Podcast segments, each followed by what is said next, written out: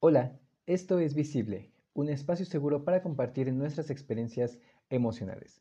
El episodio del día de hoy es muy especial ya que se trata de la primera colaboración para el podcast. Vamos a estar platicando de un tema bastante interesante que ya les venía anunciando por ahí en redes sociales, así que pues les invito a que se queden a escuchar el episodio completo y espero que de verdad le puedan reflexionar mucho sobre lo que esta personita, que ahorita se las voy a presentar, y yo estuvimos platicando porque creo que, salieron muchas cosas bastante, bastante interesantes. Así que, pues, sin más preámbulos, los dejo con el episodio del día de hoy.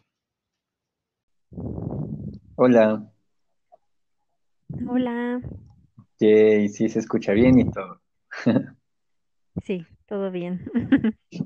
Muy bien, pues como ya habíamos acordado, el día de hoy vamos a hacer nuestra primera colaboración para el podcast de Visible.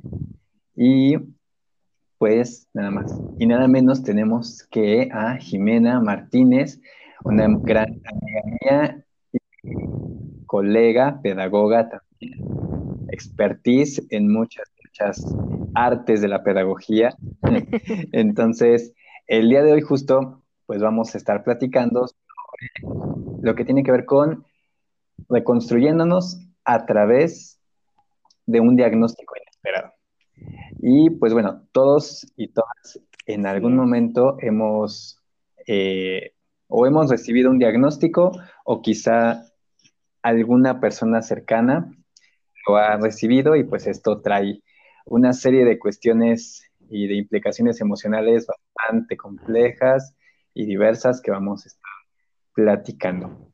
Vamos a dividir esto un poco como en etapas de lo que implica este proceso de un diagnóstico inesperado y pues aquí Jimena nos va a estar también acompañando y compartiendo con nosotros muchas, muchas, muchas cosas. Entonces, pues te doy la bienvenida. Muchas gracias por aceptar la invitación, esta colaboración y pues yo estoy muy emocionado. Ay, no, pues muchas gracias a ti, ya sabes que yo también estoy súper emocionada, creo que de eso se trata, de agarrar los, no sé, las cosas que nos pasan y decir, bueno, sí, me dolió, bueno, sí, aprendí y ahora lo ocupo para esto, ¿no? Y ahora lo, lo quiero transmitir, lo quiero hacer visible justo para que a otras personas digan, órale, pues no soy solo yo, o no manches, ¿cómo, cómo eso puede ser eh, posible? Y, o sea, gracias a experiencias de otras personas, poder agarrarnos y decir, sí se puede, sí se puede, está cañón, pero, pero se va a poder. Entonces, gracias a ti para, gracias a ti, perdón, por, por invitarme. Estoy súper contenta y emocionada y pues vamos a ver qué pasa. Sí, justo, justo esto que mencionas me parece súper importante para comenzar, que tiene que ver con cuestiones de que a veces sentimos que lo que nos pasa, lo que vivimos y la manera en la que experimentamos y transitamos ciertas cosas, solo nos pasan a nosotros, ¿no? O sea, que son únicas esas emociones, sentimientos, pero como bien lo dices, el compartirlo, el hablarlo y demás, darnos cuenta de que pues, muchas otras personas pueden estar pasando una situación similar. Y justo ahí entrando de lleno al tema de lo que esta onda de los diagnósticos inesperados, pues obviamente hablamos en términos de la salud, en términos este, pues médicos.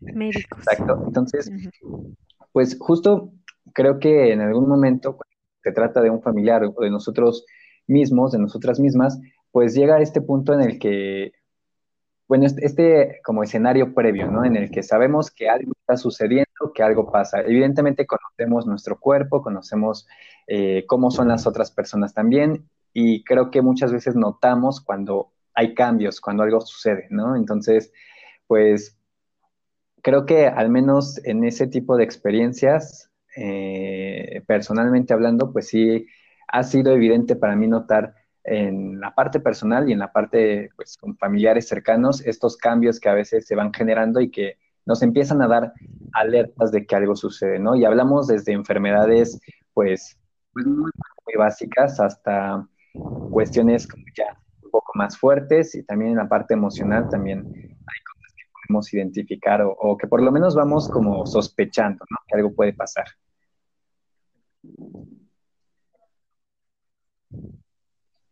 Claro, sí, sí, creo que eso es como curioso porque una vez que terminas todo este proceso, porque a fin de cuentas es un proceso, puede ser de años, puede ser de meses, de, incluso de días, porque hay diagnósticos que son muy pronto y que terminan para bien o para mal en, en muy poco tiempo. Entonces, dependiendo de cuánto vaya durando eh, todo este proceso, a mí en lo personal me, me me pasó al revés, ¿no? Una vez que terminas, que estás fuera y que lo puedes ver desde otra perspectiva, dices, ah, creo que desde aquí ya lo estaba sospechando, creo que desde este día, desde este acontecimiento, desde, no sé, o sea, vas, vas entendiendo el por qué. Y, y, vas diciendo, claro, o sea, yo no lo vi en ese momento, pero por algo, ¿no? Por algo dije, hoy tengo que ir a revisarme, por algo, no sé, aunque ya habían pasado muchos a lo mejor muchos días, muchos años incluso, ese día tú dijiste, es que tengo que ir. O no sé, te encontraste el letrero en la calle y esas pequeñas cositas que te hacen decir, órale, por algo, ¿no? Por algo me decidí a, no sé, a ir al doctor, a, animar a mi familiar que fuera o a simplemente darle la tarjeta del doctor y a, y a raíz de eso pudimos evolucionar y avanzar para poder atender el problema y, sí, pues, justo ahorita que, mencionabas eso me hiciste recordar y, y me pasó igual. Creo que a veces hay cosas que podemos identificar en el momento, que sabemos que, que algo está pero también pasa esto otro en lo que, como dices, hasta después de mucho tiempo, hasta después de que ya viviste o pasaste todo el proceso, es cuando comienzas como a recordar y a decir, claro, desde este momento empecé a sentirme mal, desde este momento empecé a tener estas alertas, mi cuerpo me empezó a decir que algo estaba mal. Y creo que muchas veces, pues pienso que por lo mismo de que casi siempre estamos estresados, casi siempre andamos de aquí para allá haciendo mil cosas y demás, a veces no, no le prestamos atención a estas señales o a estas advertencias que nos manda el cuerpo y, que incluso otros pueden notar, ¿no? Porque incluso ya después también surgen los comentarios de sí, te veías diferente, te veías más, este, más cansada, más cansado, eh, eh, sí te notas más, este, incluso más delgado, ¿no? Todos estos signos que a veces aparecen físicamente y que uno pues no los nota, pero pues ya cuando comienzas a recopilar toda esta información eh, de manera posterior, pues sí es cuando, cuando te das cuenta de que muchas veces todo esto inició como dices, con semanas, meses o años atrás y uno nunca, nunca se percató de ello, ¿no? O nunca le puso la atención suficiente o simplemente pensamos que pues eran otras cosas, ¿no? Pasajeras, algo sin importancia. Pero como bien dices, es importante llegar al punto de decir, tengo que ir a, a checar que todo esté bien, tengo que ir a revisarme. Y no sé, yo pienso que no es algo tan común en la parte de la que tenemos del cuidado de la salud y demás, porque siento que no, no vamos al doctor a menos que nos, que literal ya nos sintamos muy, muy, muy mal. Pero si creemos que todavía podemos hacer cosas, como que lo, lo ignoramos y decimos, no, este, mejor después, ¿no? Sí, es bien, no sé, como impresionante cómo nos podemos dejar al último, ¿no?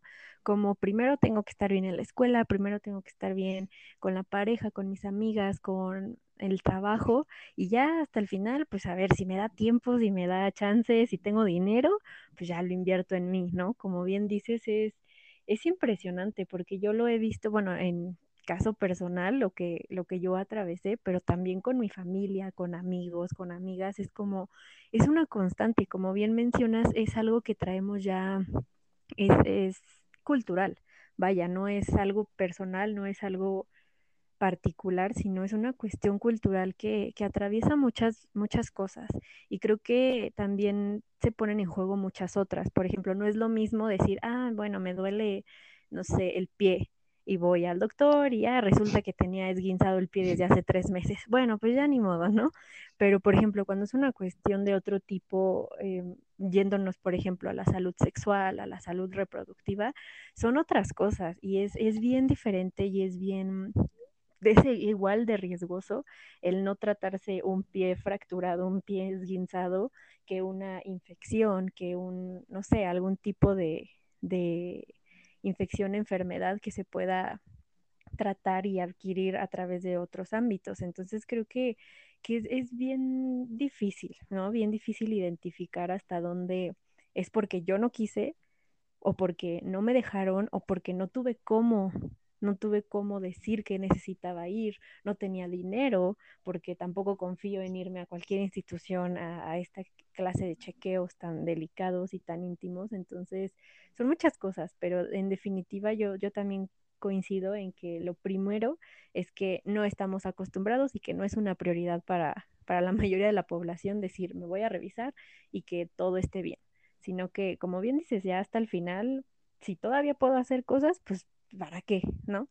Y ya hasta que no podemos más es cuando decimos, bueno, pues voy a ver. Y a lo mejor, en algunos casos, desafortunadamente ya es muy tarde, que es, no tenemos esta cultura de, de prevención y está, pues está difícil, porque a fin de cuentas es tu vida, ¿no? Y creo que priorizamos otras cosas antes que, que nuestra vida y nuestra sí, y, y justo esto que mencionas al, final es, es sí es lo más, es lo más impactante justo porque con todo lo que, lo que mencionabas, eh, o sea, pareciera ser que no es evidente que ya nos acostumbramos o que ya normalizamos este tipo de conductas que nos dejamos al último. Y no, y también creo que tiene que ver con una cuestión de amor propio. O sea, hablamos de amor propio en muchos otros ámbitos, en cuestiones de cómo, te, de cómo eh, nos podemos sentir y de poder identificar todas esas emociones en cierto tipo de aspectos, pero en la parte de la salud también es importante conocernos, también es importante identificar cuando algo no, no está funcionando bien en nuestro cuerpo. Y creo que, que eso eh, muy rara vez lo hacemos, no es algo común, de decir, a ver, no sé, estos días me he sentido más cansado, me he sentido más agobiado, eh, ya, no, este, ya no estoy aguantando tanto el, el, día a día, entonces, ¿qué está pasando ahí, no? Y creo que, muchas veces lo atribuimos a otras cosas, pero realmente no le ponemos la atención suficiente hasta que justo llegamos a esta etapa en la que por X o Y situación tal vez ya nos sentimos muy mal, tal vez ya, ya este, algo ya se está haciendo demasiado evidente y es cuando vamos y justo nos vamos a hacer un chequeo, nos vamos a, a revisar y como dices, ¿no? Pues buscamos algunas opciones que que nos hagan sentir seguros, que nos hagan sentir seguras cuando se trata de temas delicados, ¿no? De aspectos ya más delicados en, la parte personal de, la cuestión de salud. Entonces, justo cuando llegamos a este momento de, de, pues, creer que solo vamos a una consulta normal, que te mandan a hacer mil estudios y de repente sale algo que no esperábamos, creo que ahí es cuando cuando realmente comenzamos a, hacernos muchas preguntas. Creo que nos bombardeamos con demasiadas cosas y preguntas como el por qué no vine antes y el por qué no hice esto, pero si yo no me sentía mal, pero cómo voy a tener X o Y cuestión, ¿no? Entonces, creo que, cuando uno ya llega a esta parte de la confirmación, o sea, de, tener un diagnóstico confirmado de lo que tú quieras, ¿no? O sea, de, lo que pueda ser. Y hablamos eh, en esta cuestión de los diagnósticos, pues de, enfermedades que obviamente pues son complejas, ¿no? Y que traen consigo pues un cambio en nuestros estilos de vida. No nos enfocamos a los diagnósticos, al menos en este, en este momento y para este episodio, en esos diagnósticos pues de cosas que a lo mejor son más comunes, ¿no? Sino hablamos de temas más, digamos, más, más profundos, ¿no? De cosas que realmente nos, nos cambian, que realmente nos pueden orillar a hacer modificaciones en todos los aspectos de nuestra vida.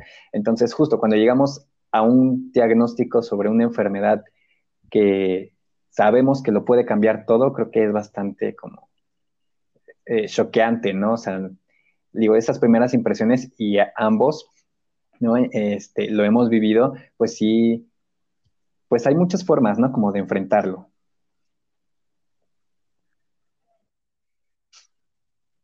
Claro, sí, y es que es bien importante esto que mencionas porque en primera creo que deberíamos empezar a hablar más de cómo nuestro cuerpo es tan sabio.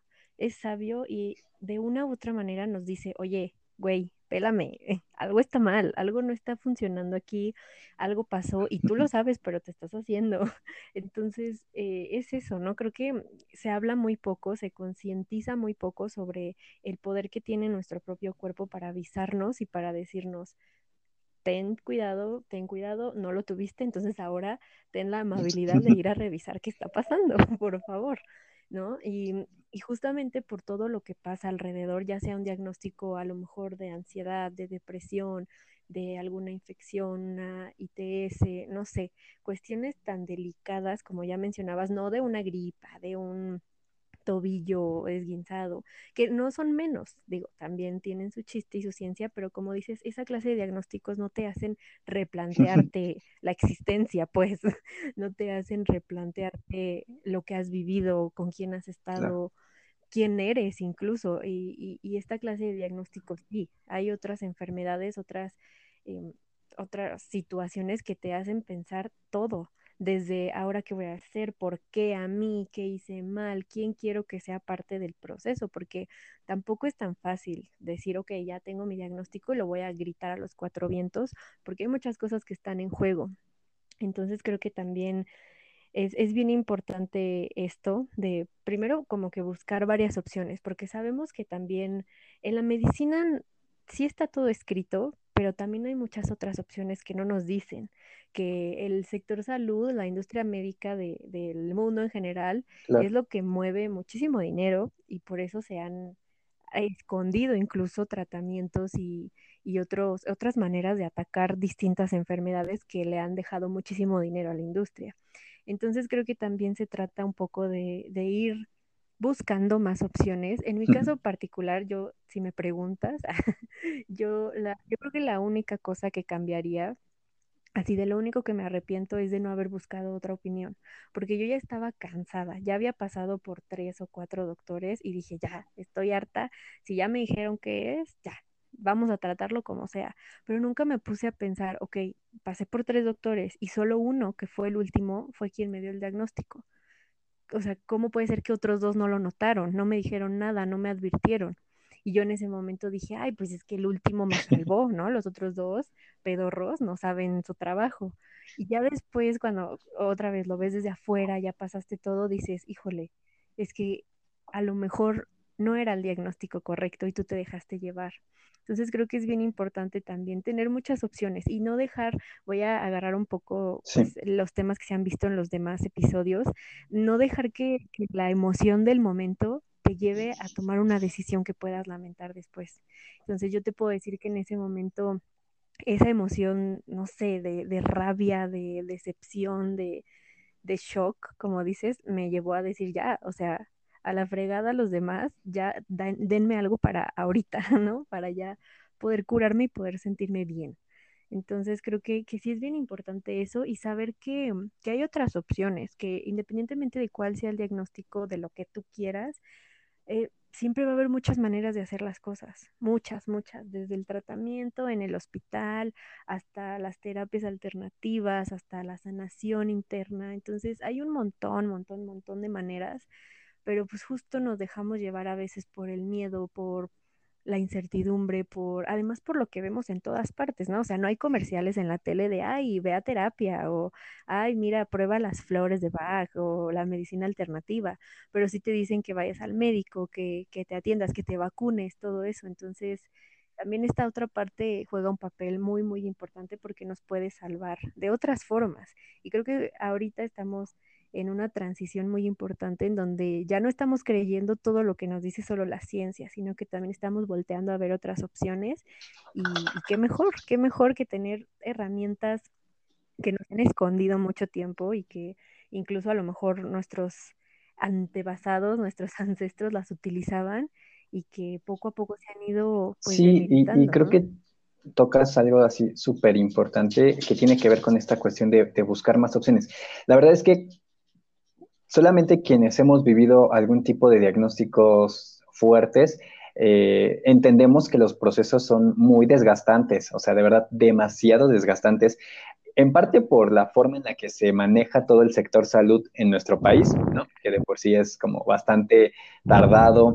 Eh, a veces no te encuentras con los eh, doctores, enfermeras o los especialistas más empáticos y también tienes que luchar con eso, ¿no? O sea, uno lucha internamente con sus emociones por lo que por asimilar lo que, lo que acabas de, recibir en, en, la parte del diagnóstico y aparte tienes que lidiar también con toda la frustración que te genera eh, el sector salud, ¿no? O sea, como, como instituciones, como todo eso, ¿no? El tener que ir de un lado a otro, el tener que eh, estar programando fechas, que te estén atendiendo, que te atiendan mal, incluso como tú lo mencionas, ¿no? El, el, tener tal vez un diagnóstico equivocado o incluso un tratamiento o un trato, ¿no? O sea, ya hablemos solamente del trato. El hecho de ir a hacer un trámite y de darte de alta y todo eso, el que te lo vuelvan tan complicado también abona a todas esas emociones que ya traes, claro, o sea, efectivamente. Y, y, justo esta cuestión que mencionas sobre las, las alternativas, me parece que, que, sí es algo que tenemos también que explorar y tener que, ser más abiertos, eh, justo porque creo que, que, muchas de estas otras opciones nos ayudan también a poder entender el proceso y a poder asimilarlo de mejor forma.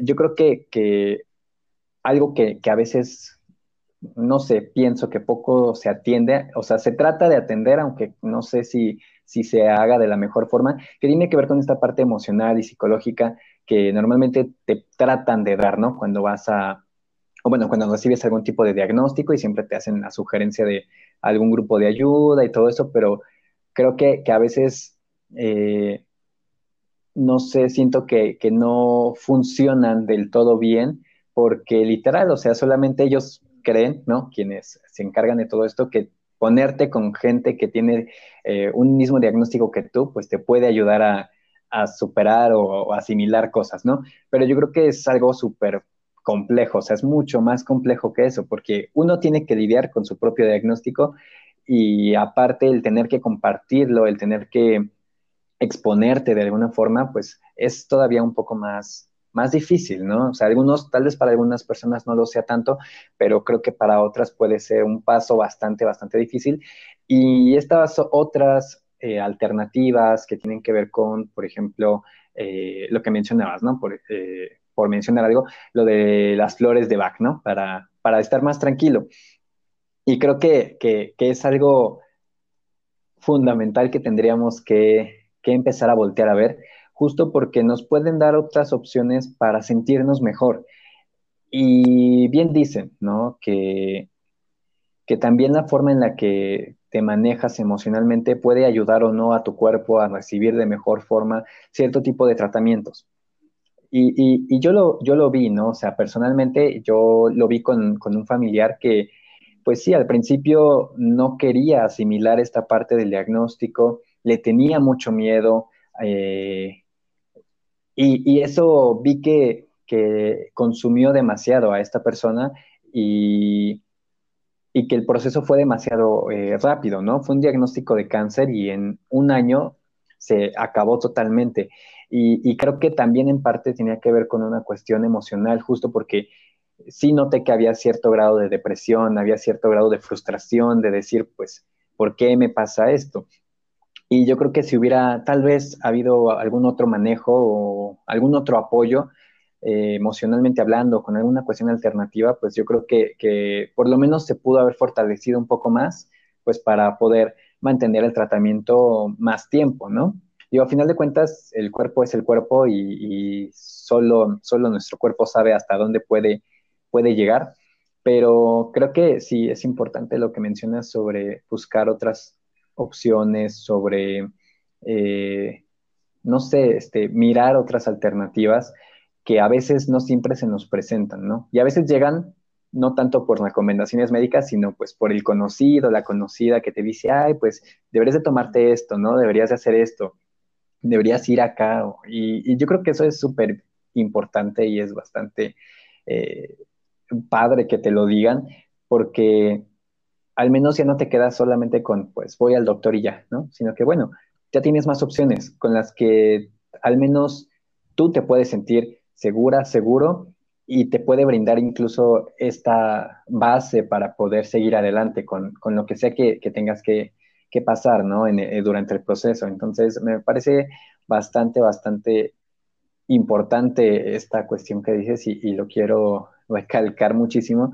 porque creo que todavía está muy estigmatizado esta onda del probar otras cosas que no sean tan apegadas a lo científico o a lo que uno sí, a lo que está como socialmente aceptado, ¿no? Entonces, creo que, que sí es importante voltear a ver hacia otros lados, pues por lo menos para poder probar todas las posibilidades, ¿no? Y tener sobre la mesa cada una de esas eh, cuestiones posibles que pues pueden ayudar, ¿no? A final de cuentas. Y de alguna u otra forma ayudan siempre. Si a ti te hacen sentir mejor, si a una persona la hacen sentir mejor, pues yo creo que ya con eso eh, está haciendo muchísimo, ¿no? Para que la persona pueda continuar con, lo que sea que esté atravesando. Entonces, sí, creo que qué bueno que lo, que lo trajiste al tema, me parece súper, súper importante.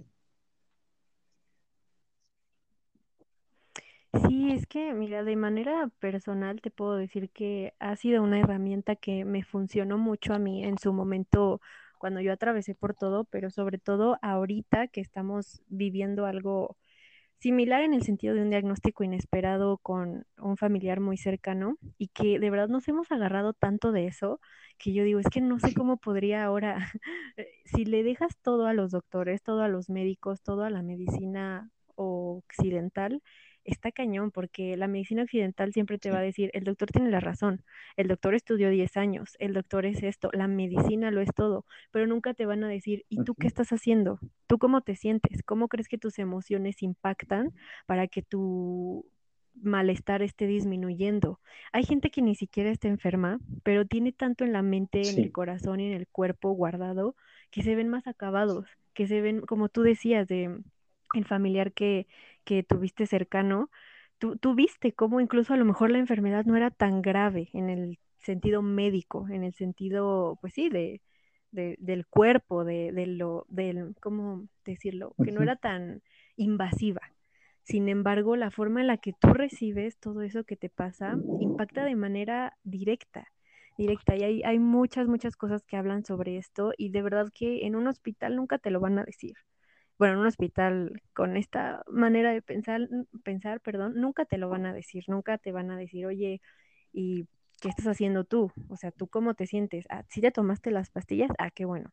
Pero, no sé, o sea, algo más allá, algo que tú puedas hacer por tu mismo cuerpo que obviamente tampoco se lo vas a dejar todo, pero creo que se trata de trabajarlo de una manera muy integral, muy holística, en donde digas, ok, yo estoy haciendo esto, el doctor está haciendo esto, incluso Dios está haciendo esto, la creencia que cada quien tengamos, pero trabajarlo todos en, de manera conjunta, en donde digamos, es que tengo todo para salir adelante y tengo todas las herramientas para poder hacerlo. Y si no se logra, yo hice todo lo que estuvo en mis manos. Lo hice y lo, lo realmente lo intenté. Y creo que aquí también tocas un punto bien importante que es cómo, cómo ya aceptamos una vez que, que tenemos el diagnóstico, decimos, ok, va, ya, ya lo tengo, lo voy a aceptar, lo voy a asimilar, pero también son dos maneras de verlo, cómo yo personalmente lo acepto y cómo los demás lo hacen. Porque no es lo mismo que tú tengas un trabajo interno padrísimo y de repente llega tu papá y es como, mm, y luego, ¿no? O te empiezan a atacar, te empiezan a juzgar, te empiezan a invadir de más miedo.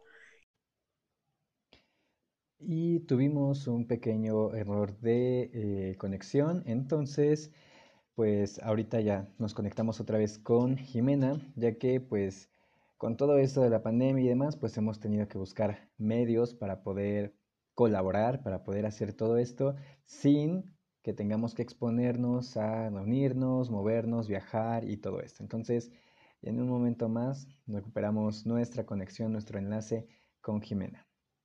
Listo, estamos de vuelta. Muy bien. Ahora sí, continúa hablándonos sobre la parte de la aceptación que es como creo que uno de los momentos más cruciales en toda esta onda de los diagnósticos inesperados.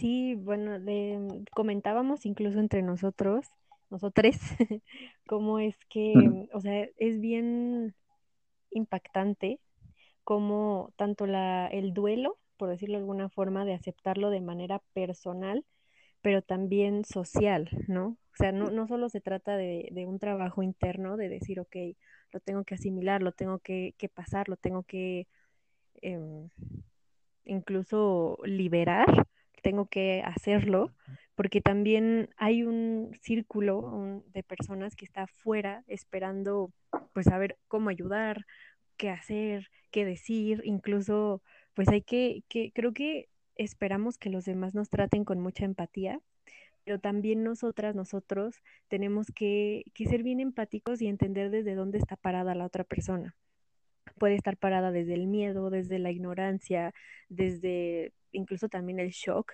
y lo que nos digan quizá no sea con el afán de, de hacernos sentir mal, sino justamente de solamente querer ayudar, pero no saben cómo, ¿no? Entonces es, es no sé, bien choqueante, igual revelador, como una impacta directo a la otra, ¿no? Tanto de manera personal como yo lo voy asimilando, lo voy aceptando, lo voy trabajando, pero también social, porque tú puedes estar con un trabajo interno padrísimo, increíble, elevadísimo, y llega alguien externo y te empieza a cuestionar, te empieza a juzgar, te empieza a, dar su punto de vista, sí, no con malicia, puede ser, y de repente te, te cambia otra vez la jugada y dices, híjole, pues ya había dado cinco pasos y ahora retrocedí seis, siete, ¿no? Entonces, poco a poco, o sea, tener en, en, cuenta que es un proceso, por tanto lleva etapas, no es lineal, no siempre te vas a sentir bien, no siempre te vas a sentir mal tampoco. Y creo que eso es bien importante, ser conscientes de que es, es un sube y baja, es una montaña rusa por completo. A veces vas a estar hasta arriba sintiéndote increíble, maravilloso, y a veces te va a agarrar así la bajada inesperada y vas a decir, ay, no. Pero creo que lo más importante es saber que que solas y solos es más difícil. No dudo que se pueda, pero yo creo que es muchísimo más difícil si intentamos lidiar solos y solas con nuestros, y eso sí podría ser en cualquier ámbito, con nuestros problemas, con nuestros diagnósticos, con nuestros demonios. Yo creo que sí hay, hay cosas que tenemos que hacer de manera muy personal, muy individual, pero otras muchas que sin la ayuda de alguien, de personas que estén ahí a nuestro lado, aunque sea para no decir nada, solo para sostener nuestra cabecita cuando no sepamos qué hacer, pues es más difícil, es más difícil sanar y curar. Entonces, pues sí, es, es importante ir viendo cómo vamos a querer que la gente se involucre y quiénes vamos a querer, porque pues no es tan fácil, no es tan sencillo y los demás también deberían pues entenderlo, ¿no? No no a lo mejor no sentirse, no molestarse porque en su momento no se los compartí, porque ni yo sabía cómo hacerlo, ¿no? Entonces creo que también hablar un poco de, la empatía, pero también entender a los demás desde qué punto están parados.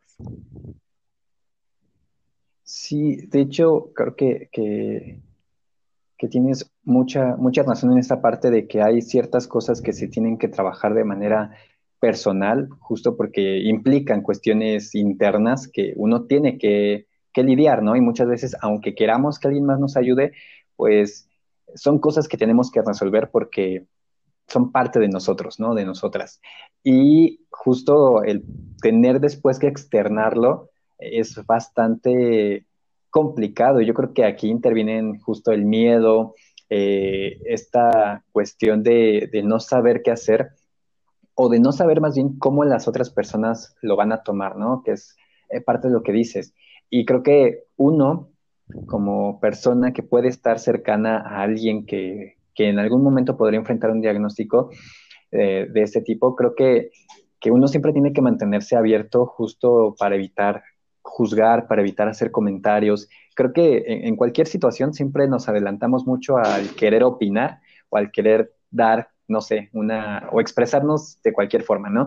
Y a veces en nuestra mente todo suena bien y todo funciona, pero ya cuando lo decimos, pues puede ser hiriente, podemos hacer sentir mal a alguien, podemos incluso estar juzgando algo sin darnos cuenta y, sí tenemos que ser muy cuidadosos con esa parte, ¿no? Porque pues uno que lo ha vivido, justo el poder expresarlo te ayuda a liberarte de cosas, pero cuando en esa liberación existen estos comentarios, estas, incluso a veces no comentarios, tan solo las miradas, eh, las expresiones, pues ya con eso como que te tira todo, todo lo que has construido internamente para poder enfrentar, ¿no? Toda esta situación del diagnóstico. Entonces, eh, como bien decías, uno puede tener un trabajo interno bastante, bastante fuerte, pero cuando ya te confrontas con los demás y, y, les cuentas, justo no tanto porque uno tenga que dar explicaciones de lo que sucede en, en nuestra cuestión personal y de salud, sino porque pues son cosas que a veces uno tiene que compartir porque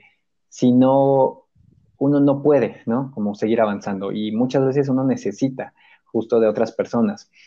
Y, al menos en el ámbito personal igual, creo que en un primer momento viví eh, solo esta parte del diagnóstico justo porque tenía yo que entender muchas cosas primero, ¿no? Yo tenía que asimilar también muchas cosas primero antes que salir y, comenzar a, poder hablarlo, ¿no? A poder platicarlo con mis círculos cercanos, pues porque si uno toma esa decisión de aventarse, ¿no? Y, vocalizar todo, pues a veces uno mismo puede entrar en confusión, muchas emociones, de muchas cosas, porque pues todavía no hay cierta estabilidad. Entonces, también creo que, uno tiene que ser, cuando uno está del otro lado, tiene que serlo bastante inteligente emocionalmente para saber qué decir, qué hacer.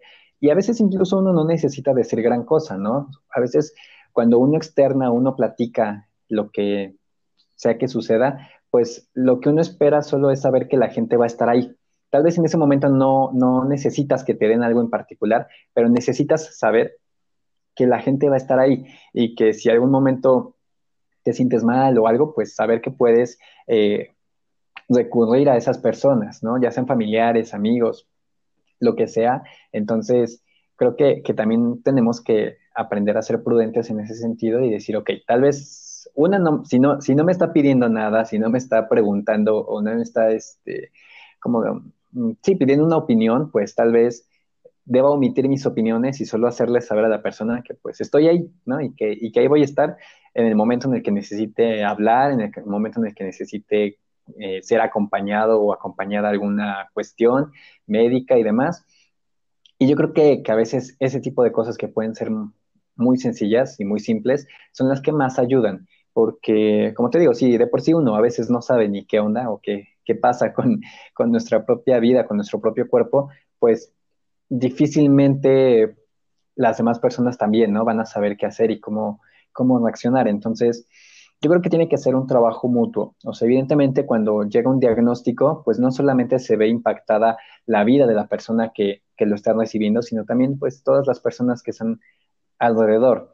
Y creo que a veces no se trabaja tanto con esta parte externa. Hay muchas cosas que se quieren hacer con pues las personas que tienen algún diagnóstico y demás, pero se olvidan que también hay que trabajar con todas las personas que están en su círculo cercano, ¿no? Familiares y amigos, para también tratar de, de, crear eh, redes de apoyo mucho más estables, más fuertes, eh, más seguras y, y, justo no llegar a un punto en el que la persona se sienta aislada, se sienta sola y sienta que no puede contar con, con alguien, ¿no? Creo que también esta onda de los diagnósticos es muy delicada porque puede llevar a personas a otros momentos que van más allá incluso del propio diagnóstico, como tienen que ver estas cuestiones de la depresión y demás, que pues eso ya eh, implica muchas otras cosas, ¿no? Entonces, creo que, en esta cuestión de, la aceptación, tanto la personal como la social, pues creo que, que hay muchos puntos que trabajar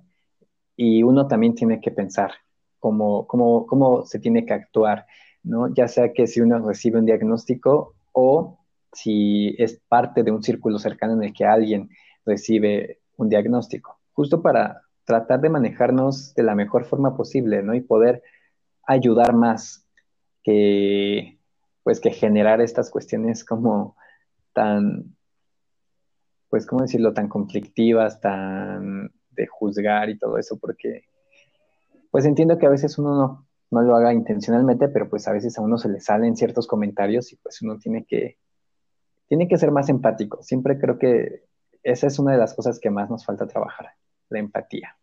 Sí, sí, creo que es bien importante esto porque incluso voy a traer un poco a colación lo que se hablaba en el episodio anterior, donde decías pues sobre la apariencia, ¿no? de las personas y ser bien, bien conscientes de que mientras la otra persona no te esté pidiendo una opinión concreta, la verdad es que no sé por qué nos sentimos con la libertad de estar opinando todo el tiempo sobre la vida y los cuerpos ajenos, porque es bien difícil, ¿no? Creo que también nosotros dos compartimos esta cuestión de a lo mejor estar lidiando con el acné, que incluso tú lo, lo compartiste en el episodio anterior, yo también, y es algo que he estado pues eh, viviendo toda mi vida, ¿no? Que la gente se siente con un montón de libertad de decirme, oye, ¿y, y si te lavo la cara? Y, sí, y yo sí o sea, perdón.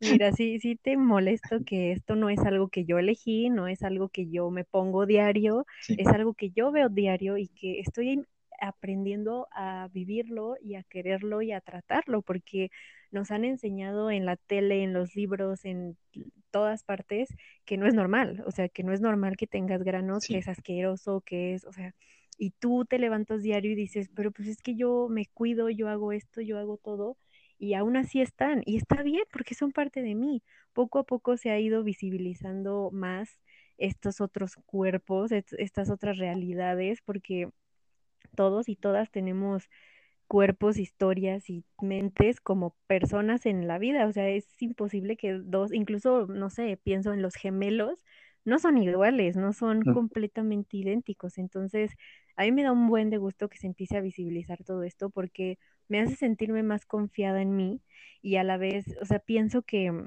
si una persona no está consciente de que un comentario sobre mi apariencia me puede durar en la mente toda la vida, mucho menos pienso que alguien sepa la importancia que tiene el qué digo cuando alguien me está contando que está atravesando por un diagnóstico de algún tipo. Entonces creo que sí es bien importante hablarlo y decir, es que no podemos seguir así, no podemos ir por la vida creyendo que tenemos licencia para hablar de todo si la otra persona no me lo está pidiendo.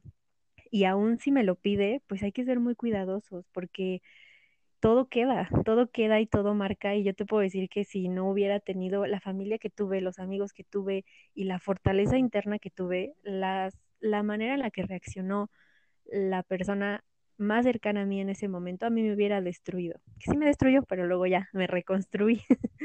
o sea, hubiera sido mucho más difícil, mucho, mucho más difícil porque las personas tendemos a ser muy egoístas a veces y pensar pues solamente nosotros cuando no sabemos qué está atravesando la otra persona. Entonces creo que sí es un trabajo de, como tú decías al inicio, de amor propio, pero no en el sentido romántico, de, ay, me amo, me cuido, o sea, sí, pero también de estar bien fuertes y bien sólidos en todos los aspectos, porque no es como que vayamos por la vida pensando, ay, cuando me pase algo, yo estoy lista, yo estoy lista, porque también lo atraes, ¿no? Pero creo que sí ser conscientes de que esto, desde ir al doctor, desde ir a la terapia, desde decir, oye, hoy no me siento bien, voy a descansar, hacer ejercicio, comer bien, eh, darte tus gustitos de vez en cuando, todo eso te va fortaleciendo para si en algún momento llegas tú o alguien cercano a tener alguna situación pues delicada, decir yo estoy bien, yo estoy perfecta y puedo con esto y con lo que sigue, porque creo que tampoco lo vemos en ese sentido, o, o lo vemos así, pero más en el, en este ámbito romántico de, de, bueno, si yo estoy bien conmigo, puedo amar a alguien y todo eso que sí, sí es cierto, pero creo que, que, en el ámbito de la salud no se toma en cuenta y nadie nos dice, es que tú tienes que estar fuerte, bien, en todos los ámbitos para que si en algún momento sucede algo, tú lo puedas atravesar. Y como tú decías también en el episodio anterior, porque a fin de cuentas la gente nos puede ayudar, podemos ir a terapia, podemos tener mil amigos, pero nadie nos va a salvar más que nosotras y nosotros mismos. Nadie, nadie va a tomar la decisión por nosotros de decir, ya voy a estar bien, ya me voy a tomar la medicina, ya me voy a ir a revisar, porque sabemos que hay cosas, procesos que no dependen de nosotras, ¿no? O sea, yo puedo decir, uy, estoy súper bien, pero mi cerebro no produce, no sé, la, la hormona que necesito para sentirme bien, ¿no? Entonces eso ya no depende tanto de mí, pero sí depende de mí tomarme la pastilla que me va a ayudar. Entonces, todo esto, esto sí se tiene que fortalecer un buen, porque creo que no nos lo enseñan, no nos dicen, ¿no? No, no, nadie nos advierte que si nosotros no estamos bien en todos los sentidos, si algo llega a, a atravesar a nuestra vida, pues nos va a destruir y ni siquiera tiene que ser algo tan grave, puede ser cualquier cosa, pero no estamos tan fortalecidos y estamos a lo mejor incluso tan dependientes de, de ay, pues aquí me ayuda mi mamá, pues me ayuda mi pareja, me ayuda mi amigo, pues si no está el amigo, la pareja o la mamá, ¿qué voy a hacer? ¿No? Entonces creo que sí. que sí saber bien y también esta cuestión de cuándo pedir ayuda. Creo que hay que ir a terapia, hay que ir a terapia que nos ayuden porque, porque uno mismo está difícil, es complicado saber hasta dónde yo me estoy terapeando muy bien, pero cómo alguien también me puede ayudar y me puede dar herramientas, eh, información que me va a ser útil, porque pues yo solita tampoco puedo encontrar ciertas respuestas que necesito cuando me enfrento a situaciones que me rebasan, ¿no? Sí, y, justo quiero eh, retomar esta cuestión de, bueno, de la, de la, apariencia física, de los cambios en nuestros estilos de vida. Y creo que, que, que algo que he escuchado muchísimo en cuestiones, por ejemplo, de discapacidad, en cuestiones de eh, este tipo de diagnósticos de, algún, de alguna enfermedad, es que esto no te define, ¿no? Y en la apariencia física también. O sea, estas cosas que vivimos, ¿no? Como bien lo explicabas, de cómo nos vemos y demás, no son cosas que nos definan, no es como que yo llegue todos los días a un nuevo lugar y me presente dando estas características, ¿no? De, ah, mi nombre es Cristian y tengo esto y tal, ¿no? Porque pues en realidad son cosas que forman parte de nosotros en algún momento, pero que no necesariamente uno tiene que ir con una etiqueta, ¿no? O sea, uno lo acepta y al aceptarlo uno aprende que, pues que vas a tener que, vivir con eso cierto tiempo o toda tu vida o como sea, pero que eso no necesariamente tiene que definir si puedes o no hacer ciertas cosas o si puedes, eh, no sé, eh, sí, si puedes vestirte de cierta forma o si puedes usar ciertas cosas, porque también, ¿no? Esto eh, me pasaba mucho, ¿no? Retomando un poquito nada más la parte, por ejemplo, del acné, que al menos en mi casa me decían que no podía usar cierto tipo de colores porque como ya a veces mi piel se veía un poco eh, rojiza, pues si me ponía, no sé, una camisa del mismo tono, pues ya, me veía mal, ¿no? Entonces yo decía, pues ¿por qué, no? O sea, si a mí me gusta, me la voy a poner y pues ya me vale. Y creo que es eso, o sea, el llegar a este grado de, de, poder decir me vale y que realmente no te afecte, pues sí requiere de mucho trabajo y también en la parte de un diagnóstico, porque de repente empiezas a sentir esta cuestión de, eh, de sentirte segregado, ¿no? Aunque la gente no te lo diga explícitamente, pero tú sabes que hay algo diferente y esa diferencia a veces es la que te puede hacer sentir menos.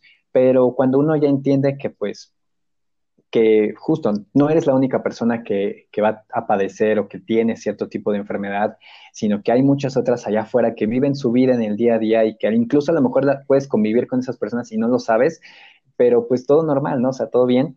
Pues creo que ahí es cuando, cuando dices, pues, puedo hacer mi vida de manera, pues, normal, tranquila y seguir haciendo lo que siempre hago, pero justo tengo que cuidarme y tengo que a lo mejor cambiar cierto tipo de hábitos, cambiar otro tipo de cosas.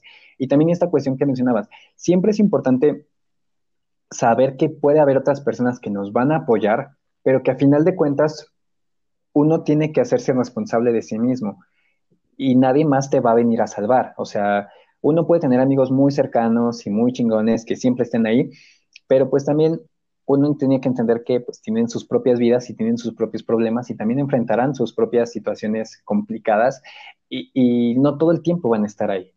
A veces siento que, como, como bien lo, mencionabas, uno espera que vengan a salvarnos y que vengan a, apapacharnos y a decirnos, ay, no te preocupes, todo va a estar bien. Y pues yo creo que hasta cierto punto es necesario que uno escuche esas cosas, pero también uno tiene que tener un poco más de, de fortaleza emocional para decir, ok, o sea, tal vez hoy, el día de hoy, nadie me va a decir que todo va a estar bien, pero pues yo me lo puedo decir, ¿no? Yo tengo que encontrar esa forma de decir, ok, hoy no me siento bien, ¿no? Hoy no me siento chingón, hoy me siento decaído, pero yo sé que mañana voy a estar mejor, ¿no? O yo sé que a lo mejor ahorita me va a costar un poco de trabajo, pero mientras haga cosas para seguir avanzando, para no, no quedarme estancado, pues yo sé que ese momento de bienestar, de estabilidad va a llegar en algún punto. Y si seguimos creyendo en eso, creo que, que es bastante, pues puede ser bastante benéfico, ¿no? Para poder superar ciertas cosas pero justo no estar esperando a que pues alguien llegue a salvarnos, porque difícilmente alguien lo va a hacer, ¿no? La realidad de las cosas es eso. Y, y, por más que la gente, que tengamos buenos amigos, buenas amigas, eh, familiares muy, muy cercanos que siempre nos apoyen y demás, va a haber un momento en que la gente no va a poder estar ahí. Y no porque no quieran, sino porque pues simple y sencillamente no van a poder. Y uno tiene que aprender que, que, uno tiene, se tiene a sí mismo y que podemos hacer muchas cosas, que no necesitamos que alguien más esté ahí, que nosotros podemos construir esa, es, todas esas estrategias para, para nuestro propio bienestar, para crear nuestra propia felicidad. Y sé que a veces suena muy trillado esto y, no lo digo con el afán de, romantizar todas estas cuestiones, sino solamente de ser un poco más realistas sobre ello porque justo no nos lo dicen, ¿no? Y, no lo construimos desde pequeños. Normalmente creo que, siempre vamos a, regresar al punto de la infancia y, de la adolescencia porque es cuando más construimos todas estas cosas y, y creo que ahí es cuando más vale madres todo porque no nos enseñan cosas que sí son importantes, que sí tendríamos que aprender en esta cuestión de, del amor propio, de la confianza, de la autoestima, del cómo nos vemos a nosotros mismos. Y construimos muchas otras cosas, pero no construimos eso, ¿no? Y justo hasta que vivimos cierto tipo de procesos bastante, bastante eh, complejos, es cuando cambiamos el chip y decimos, ok, pues ya, me tocó, ¿no? O sea, no lo construí en infancia, no lo construí en la adolescencia, pero me va a tocar construirlo ahorita, ¿no? De adulto, porque viví algo que me cambió la vida. Y creo que justo es lo que pasa con los diagnósticos. Cuando vives un diagnóstico de ese tipo o algo que sabes que te va a hacer cambiar muchas, muchas cosas, pues es cuando te comienzas a dar cuenta de que toda tu vida hiciste cosas mal o que toda tu vida has hecho un desastre emocionalmente y que necesitas justo ir a terapia, que necesitas reorganizar muchas cosas y entender otras, y es cuando comienzas a explorar en el pasado y dices, ah, pues sí, desde ahí ya traía esto.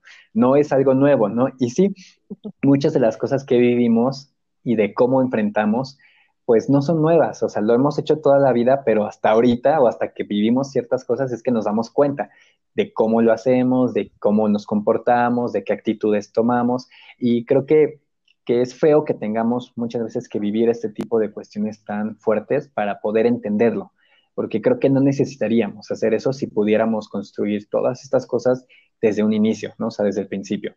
Por eso igual creo que esta parte de la, de la cuestión de la inteligencia emocional, de la salud mental y demás, son cosas que igual tenemos que ir trabajando desde muy chicos para justo no llegar a tener un podcast en el que hablemos sobre emociones, ¿no? Y debatamos sobre temas, porque pues ya tendríamos que estar chingones en eso, pero pues pasa, ¿no? Pasa y estamos aquí por algo, pero justo creo que, que como bien decías, hay que, hay que ser nuestros propios héroes en ese sentido, hay que ser nuestros propios salvadores, no hay que esperar a que alguien más llegue porque pues, como te digo, o sea, difícilmente va a llegar alguien, ¿no? Muchas veces nos han idealizado con esa cuestión de que alguien, vamos a conocer a alguien que nos va a cambiar la vida y que nos va a hacer sentir mejor, pero pues eso es muy, pues ya sabemos, ¿no? Que es como muy romántico y que es muy idealista. La realidad de las cosas es que pues uno tiene que saber afrontar esas cosas pues de manera personal y tal vez con el apoyo sí de las otras personas, pero al final de cuentas el trabajo es siempre es personal. ¿no? Y los demás te pueden brindar herramientas y te pueden prestar cosas, ¿no? Hablando en cuestiones muy abstractas, pero, pero pues a final de cuentas uno, uno toma todo eso para construirse a sí mismo, ¿no? Para poder hacer cosas con uno mismo. Y, y yo creo que, que, que, eso es algo que tenemos que comenzar a, a pensar más, ¿no? Y, puede servir creo que para muchas cosas, ¿no? No nada más para esta onda de los diagnósticos, puede servir para muchas, muchas otras cosas si, si comenzamos a pensar de esa forma.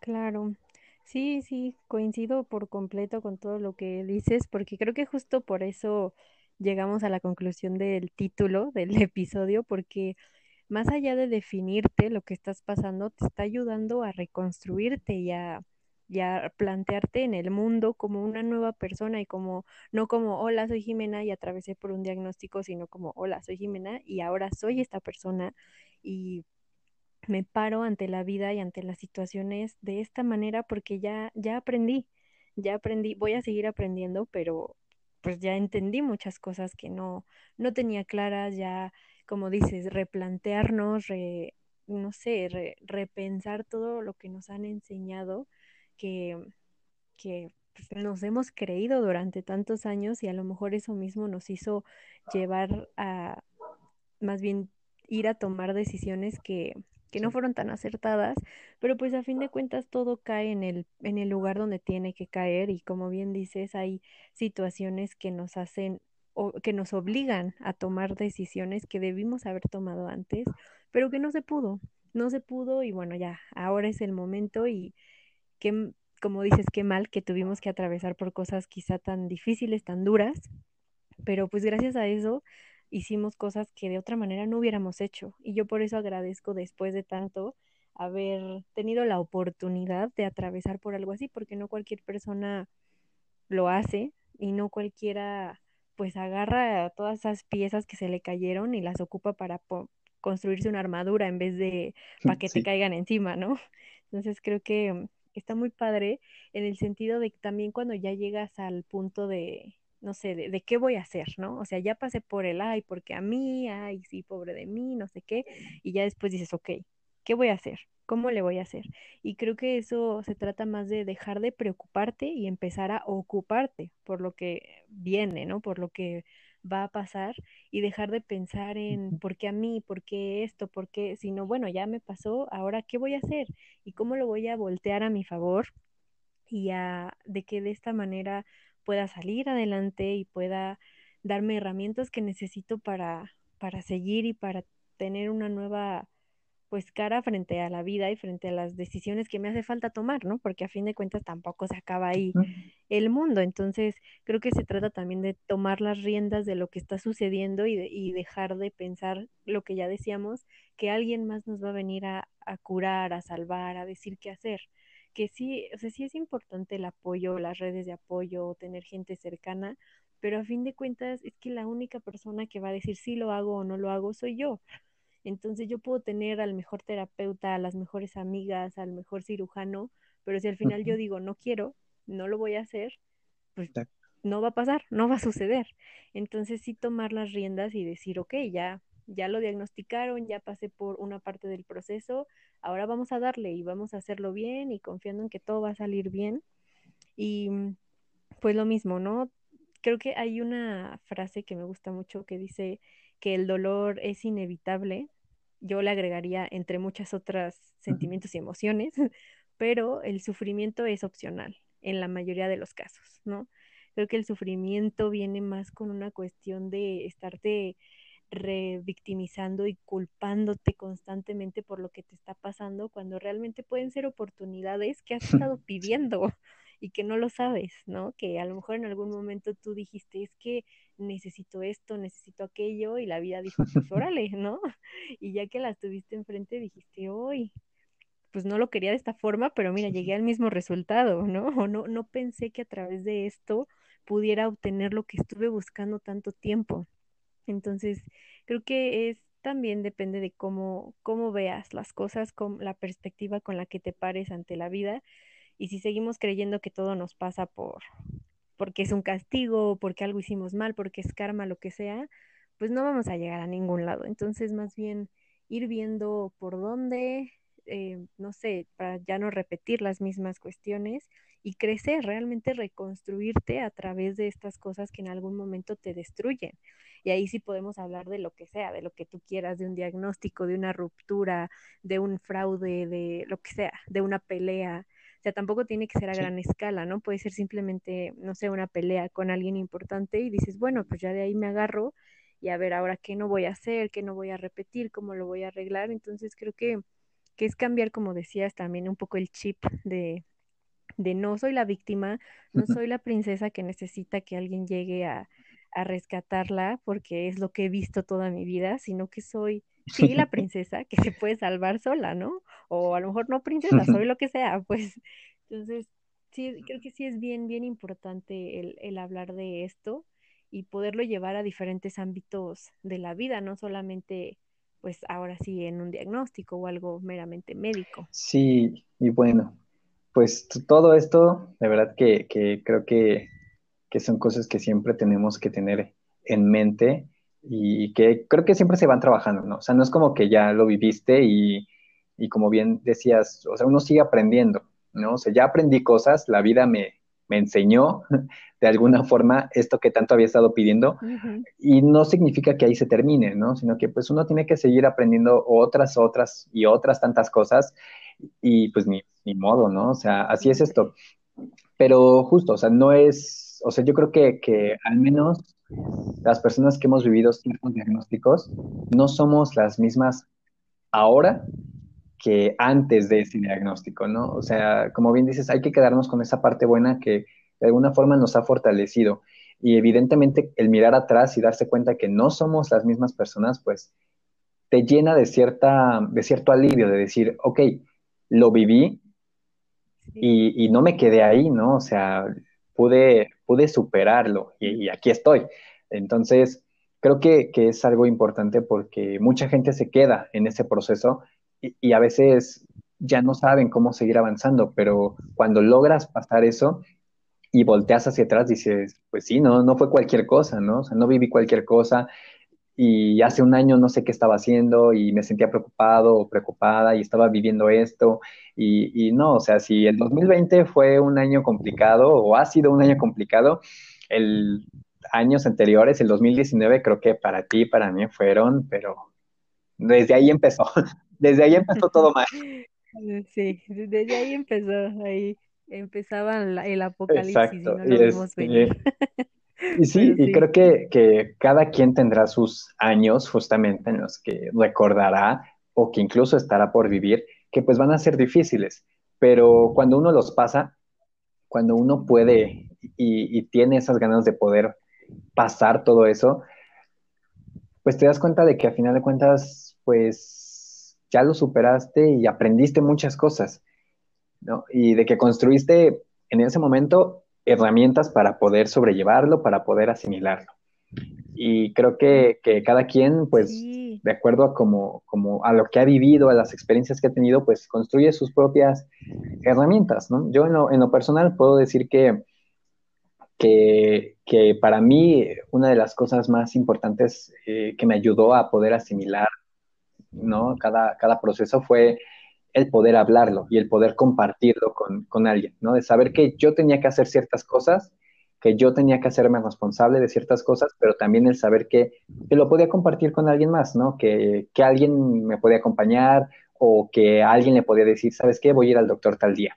Ah, ok, ¿no? Que te vaya bien, mucha suerte, mucho éxito. Oye, qué bueno que tus resultados tal, qué bueno que ya, ya pasó, todo eso, ¿no? Entonces, creo que que al menos para mí no personal fue el poder hablarlo. Y sé que pues cada quien tiene sus formas y, encuentra sus maneras a través del ejercicio, el arte, eh, el hacer otros proyectos, pero creo que el encontrar como justo estas cosas que te pueden ayudar a, sobrellevar el proceso, pues, pues creo que, creo que siempre van a ser bastante, mm, ¿cómo decirlo? O sea, el poder encontrar estas herramientas o el que otras personas te las den, creo que es bastante vital para poder transitar por todos estos procesos de la mejor forma posible, ¿no? Sí, sí, creo que es, es muy padre, es muy satisfactorio voltear al pasado y decir, wow, o sea, realmente estuve ahí y como dices, ya no soy esa persona, afortunadamente entendí y sigo entendiendo por qué atravesé por eso y pues sigo tomando lo mejor de, de lo que pasé para ser una mejor persona, incluso para perdonar, perdonarme por a lo mejor dejarme sufrir tanto por cosas que en ese momento pues me lastimaron, me culpé de más porque eh, creo que hay una línea muy delgada entre, sí, hacerte responsable de lo que pasaste, de por qué pasó, pero también de culparte de una manera tan, eh, no sé, agresiva contigo mismo que te lleva a replantearte quién eres y muchas cosas ya muy profundas, pero creo que sí, estas herramientas que mencionas son vitales, son bien, bien padres porque, como dices, es, es voltear y decir, yo pasé por esto y no te lo estoy contando para que me digas, ay, pobrecito, ay, ven, te abrazo. No, para que veas cómo ahora soy otra persona y cómo te lo puedo contar para, pues, que veas por qué, ¿no? Por qué a lo mejor ya no hago ciertas cosas, por qué a lo mejor ya no actúo de ciertas maneras, pero soy una mejor persona y te invito a que lo seas tú también. a lo mejor tú no has pasado y no tienes por qué pasar por algo así para que seas una mejor persona, para que también te replantes qué onda contigo, ¿no? Entonces creo que eso también a mí en lo personal me llevó a, obviamente, a, conocerme mucho mejor y a quererme muchísimo más de lo que ya me quería y decir, es que no manches, ¿cómo le hiciste, no? Estás cañona. Y además a tener relaciones cercanas más sanas, porque eso es parte de, de las cosas finales que iba a decir, pero bueno, lo voy a decir mejor de una vez, porque yo entendí que desde hace tiempo ya había gente que sobraba en mi vida y que yo no me había dado cuenta. Y gracias a esta clase de, acontecimientos, la vida hace como así una depuración y te dice, mira, ni las necesitabas y nada más estabas ahí sufriéndoles o depositando confianza en gente que no, que no te iba a responder de la misma forma. Entonces, está bien padre también eso, como no juzgar tanto lo que nos pasa y más bien aceptarlo y, y agradecerlo incluso, ¿no? Que a lo mejor no, no podemos vislumbrar en ese momento porque tenemos muchas cosas encima, pero poco a poco vamos entendiendo el por qué y también cómo las demás personas lo van asimilando de la misma forma o no y dejan de ser parte de nuestra vida y al final dices, pues es que para qué estabas, ¿no?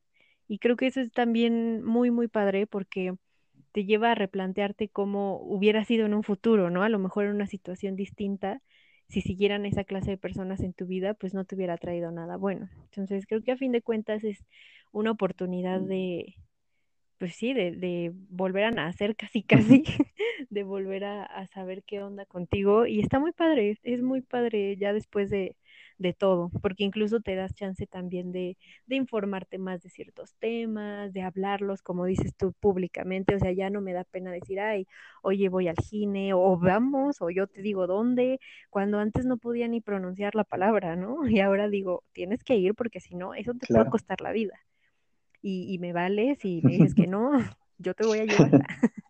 Pero sí como que tú también lo empieces a normalizar para que llegue un punto en el que sea como hablar de cualquier cosa, como hablar de, no sé, lo que sea, porque es igual de importante, solamente que está estigmatizado, lleno de tabús, lleno de cosas que, que nada más nos han lastimado y nos han llevado a, pues a esto, ¿no? A que mucha gente no tenga información, no sepa qué tiene que hacer, que pensemos que somos las únicas personas en la vida que estamos pasando por eso, cuando en realidad como tú decías, volteamos al, a, ver al de al lado y si le expresamos tantito lo que hemos pasado, a lo mejor se abre y te dice, oye, yo también. ¿Y tú, ah? Mira, ¿no? Tan, tan cerca y a la vez tan lejos. Entonces creo que, que también es una invitación muy padre a informarnos de muchas cosas, muchas, muchas, muchas, y, y de poder decirle a los demás, pues ya no, ya no pienses tan así, ¿no? A lo mejor ya no, ya no tengas tanto miedo, ya no estés tan estigmatizado y podemos platicarlo para que así más personas lo hagan y, y menos tengan que estarlo sufriendo solos y solas. Sí, sí, estoy totalmente, totalmente de acuerdo con todo lo que dices. Y, y pues bueno, no sé, ya como para ir finalizando este episodio, que yo sé que podríamos ir hablando y hablando de muchas cosas porque esto da para, para seguir explorando. Sí, no, no, no, para hacer todo, toda una película. Eh, claro, sí, una serie. Sí, porque una miniserie, ahora que están de moda, podremos hacer una miniserie.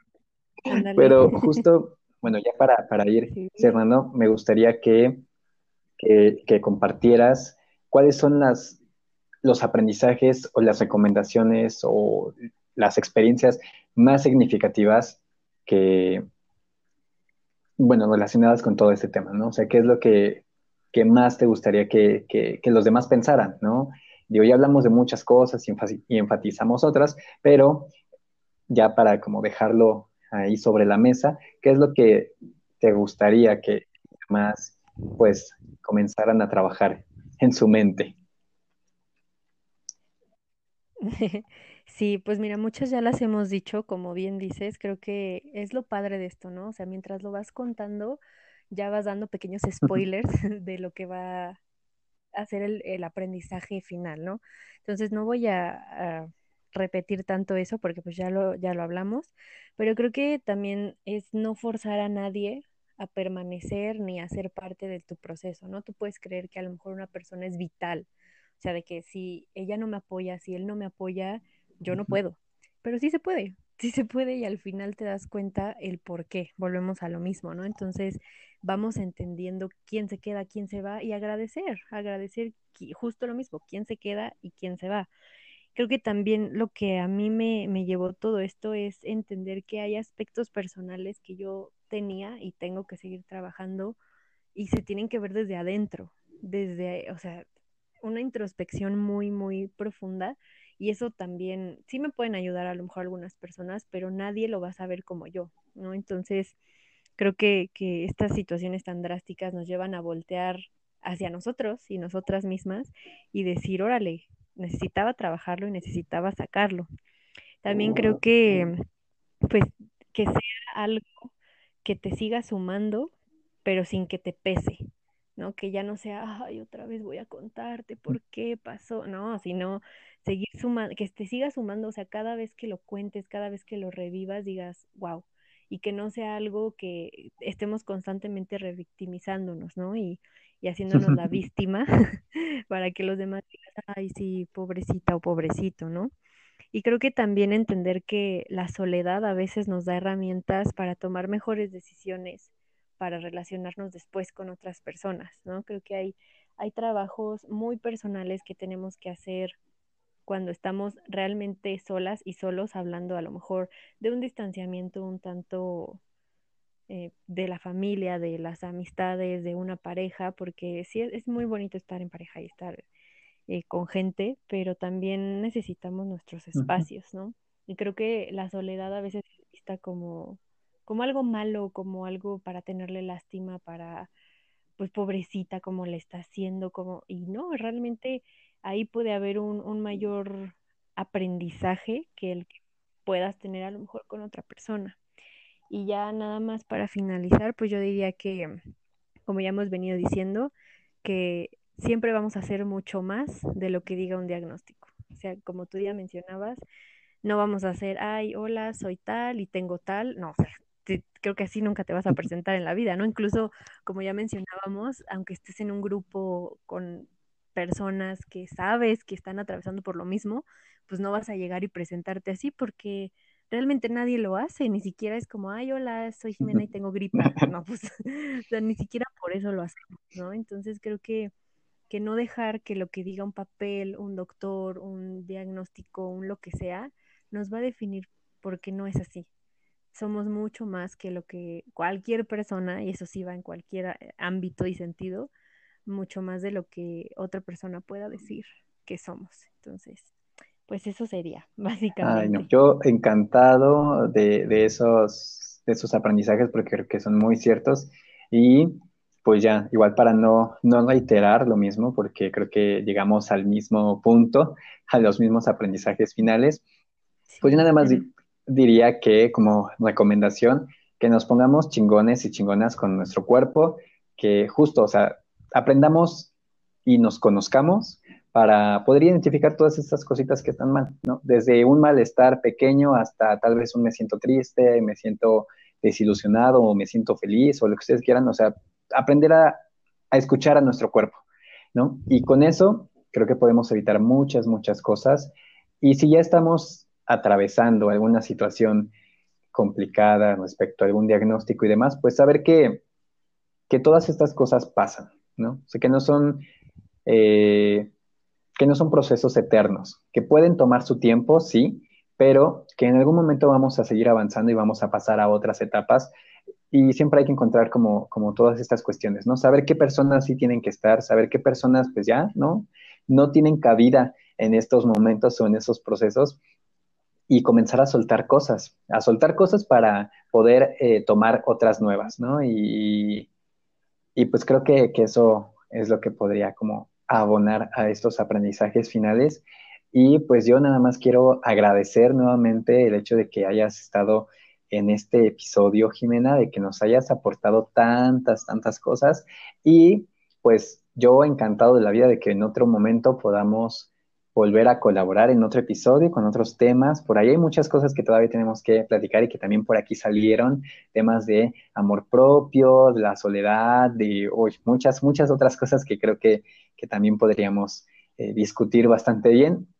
Entonces, pues la invitación queda abierta este, para que vengas a, bueno, no vengas, pero porque, sos, porque son a distancia, pero para que podamos eh, volver a, tener una colaboración como esta. Yo de verdad te agradezco muchísimo y espero que los que escuchan el podcast también lo hayan disfrutado y hayan aprendido también algunas cosas eh, en esta conversación. Y pues ya, no sé si quieras agregar algo más. Bueno, pues antes que nada, muchísimas gracias espacio, por la oportunidad, por, por pensar en mí para, para pues, la primera colaboración del podcast y por darle visibilidad justamente a, a, todos estos aprendizajes y herramientas que podemos adquirir a través de, de, momentos de quiebre, como lo pueden ser los diagnósticos. Entonces, pues muchas, muchas gracias porque me encanta la idea de, de poder juntar experiencias y, vivencias que nos conectan con personas para, para aportar algo, ¿no? Y para que a lo mejor alguien que escuche esto diga, wow, yo también lo, lo pasé, o me identifico con esto, o a lo mejor conozco a alguien y puedo ser ahora más empático o empática. Entonces creo que es muy valioso todo esto que, que en particular tú estás haciendo con el podcast y dándole visibilidad a muchas, muchas cosas que, que a lo mejor muchas personas pensamos, pero que, que no, no decimos y, y, que nos pueden conectar con muchas otras. Entonces creo que solo también diría que vayan al doctor, vayan a terapia, vayan a revisarse todo, todo, todo, todo, para que no tengan que, que llegar a, algo tan extremo que los y las haga replantearse su vida, su existencia, su todo. Creo que, que podemos evitarnos muchas cosas si somos más conscientes de que necesitamos atender muchas cosas mucho más importantes que las que nos han enseñado toda la vida, como el novio, la novia, estar bien con las amigas, salir de fiesta, lo que sea. Todo eso es bien importante, pero es como un complemento, yo siento, complemento a pues a nosotras y a nosotros y al final creo que tendríamos que ser prioridad cada una de nosotras y nosotros para poder vivir y aprender y disfrutar de las demás cosas que, que tenemos por delante. Entonces, pues nada más eso, vayan a terapia, cuídense mucho y, y pues escuchen el podcast. Ah, pues muchas, muchas gracias de verdad, Jimena. Ya eres madrina de este podcast, justo por ser la primera colaboradora. Y pues te digo, espero que en otros momentos haya muchas otras oportunidades y, para otras personas también que quieran colaborar, contar una experiencia y aquí nos aventamos una platicadita y pues igual espero que pues espero que todos nos encontremos bien, que podamos transitar por todas estas emociones de la mejor forma posible y pues ya nos estaremos escuchando en un próximo episodio de Visible. Muchas gracias Jimena y ahí nos estamos escribiendo, nos estamos escuchando en otro momento. ¿Vale? Gracias. Sí, gracias.